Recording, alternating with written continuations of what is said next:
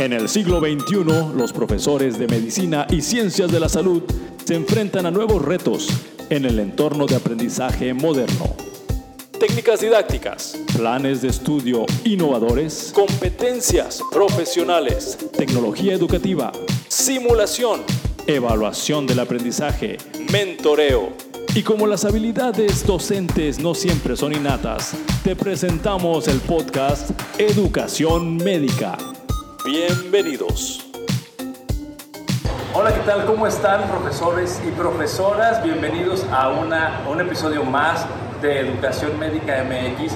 Y en este momento estoy en el marco del Congreso de la ANFEM, donde se está exponiendo lo mejor de la educación médica moderna. Y aquí me topo con un alumno. Él es Humberto López. Él es un alumno muy inquieto, muy emprendedor y nos va a presentar ahorita a través de este video una plataforma dirigida principalmente a los estudiantes para que puedan prepararse mejor, estudiar, retener conocimientos y rendir mejor los exámenes. Platícanos de tu innovación, de tu propuesta.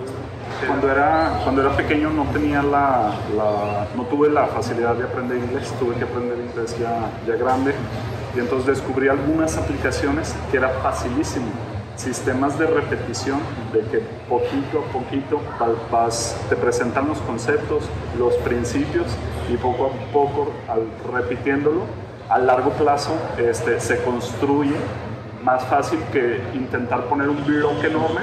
A veces es más fácil de ladrillo por ladrillo todos los días, se puede, se puede llegar más lejos. Entonces, este, partiendo de eso, uh, busqué la manera de, de crear un, un este proyecto, una plataforma digital en el que las, estamos empezando con un curso a salvavidas que sintetiza las cuatro bases de la medicina, ginecología, pediatría, cirugía y los principales temas de medicina interna, en el que ponemos un, manual, una síntesis de, de, la información y de ahí este, lo deshebramos en pequeños uh, y, y, preguntas en el que el estudiante, no sé, en cuestión de 15, 20 minutos que invierta al día, poco a poco va poniendo un ladrillo en, en ese conocimiento que abarca la medicina, dándole la herramienta, dándole las herramientas para llegar, cuando termina la carrera, este, tenga todo lo que necesita para enfrentarse tanto a la vida profesional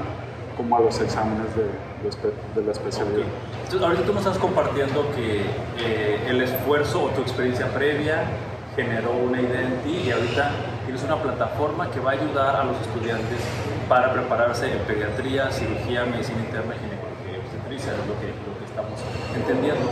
Sin embargo, me gustaría que me dijeras, ¿qué es lo que puede esperar un usuario?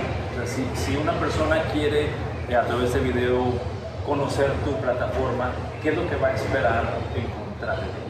Ok, entonces uh, ahorita tenemos uh, en la plataforma dos grandes secciones. Una, una primera sección el, es este, monografías. Okay. Precisamente en la monografía el, el estudiante tiene... El, el, conocimiento en medicina puede ser, eh, no tanto en medicina, sino la manera de, de aprender. De, de, las, de las maneras de aprender es cualquier tema, cualquier materia, siempre es bueno tener primero una introducción, este, un, un, overview de, de, la información. Después de, ten, de tener esa introducción, eh, saber las bases. Creo yo que en medicina este, es, es, importantísimo saber la base, la, base uh, patológica, la base genética, la base bioquímica, la base fisiopatológica. Si el, estudiante, si el estudiante sabe bien la base, el principio, el estudiante va a entender eh, el proceso de la enfermedad. Entonces, al ver un cuadro sindrómico, el estudiante va a poder entender por qué, por qué de, de un edema de miembros inferiores, por qué de eh, edema en, en, miembros superiores, anasarca. Cada, cada síntoma tiene una base fisiopatológica que si el estudiante conoce todos estos principios puede llegar a la, a la puede hacer semiología y llegar a poder abordar las enfermedades desde la base fisiopatológica. Entonces, en, en monografía de la primera sección, este, buscamos a través de, de, información sintetizada que el estudiante tenga un overview Cuando uno lee, doctor, todos lo sabemos, este, si uno lee cualquier artículo o cualquier uh, capítulo en un libro, el, después de la primera lectura, el porcentaje que retenemos el, es poco. Entonces, se ha investigado si, si, lees una segunda vez, si hay que leer una tercera vez, si es mejor subrayar, si es mejor este, hacer tú tu propio, tu propio sin, uh, resumen. Y partiendo de, de, de, una investigación en la que dice que cuando uno lee, si después de la lectura este, el, el, se le pregunta, haces uh, preguntas concernientes a lo que leíste, eso ayuda para comprender mejor y retener a largo plazo lo, lo que se está estudiando. Entonces, lo que tú diciendo de una monografía quiere decir que el tema que el alumno o el estudiante de medicina va a abordar en, esta plataforma, va a estar sintetizado, se va a quitar el rollo, se le quita el rollo al, contenido y se queda lo más relevante. Y después viene una parte de explorar tus conocimientos que tanto entendiste. Exactamente. Esa es la, la, en monografías, el objetivo es tener una introducción, que el estudiante conozca la patología, que, que sepa el, la base fisiopatológica. Las monografías tienen cuatro secciones.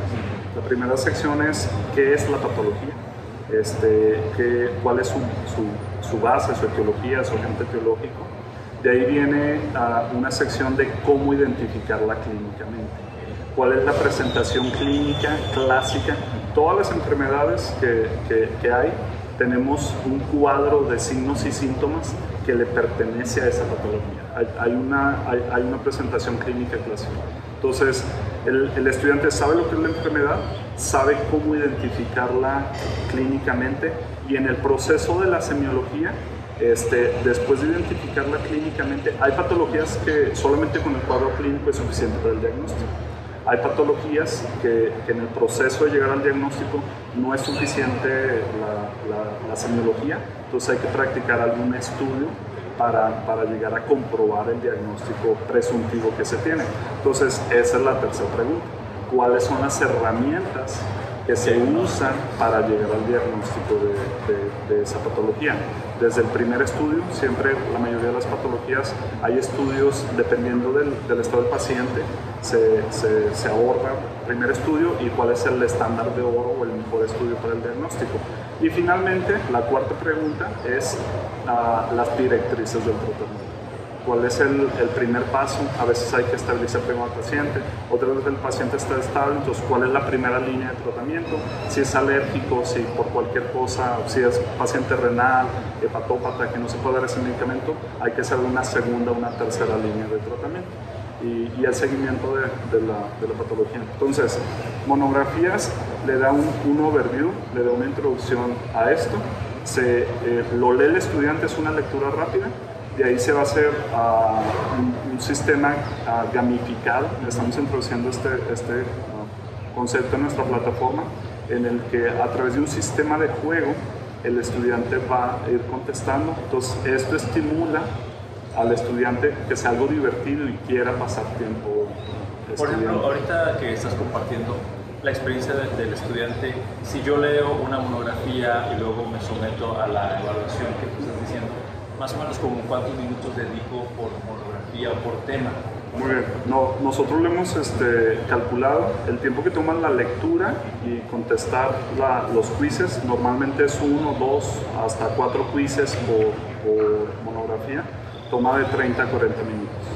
Entonces el, el estudiante puede eh, tener una lectura rápida, contestar las quizzes y eso le ayuda al estudiante a sentar las bases.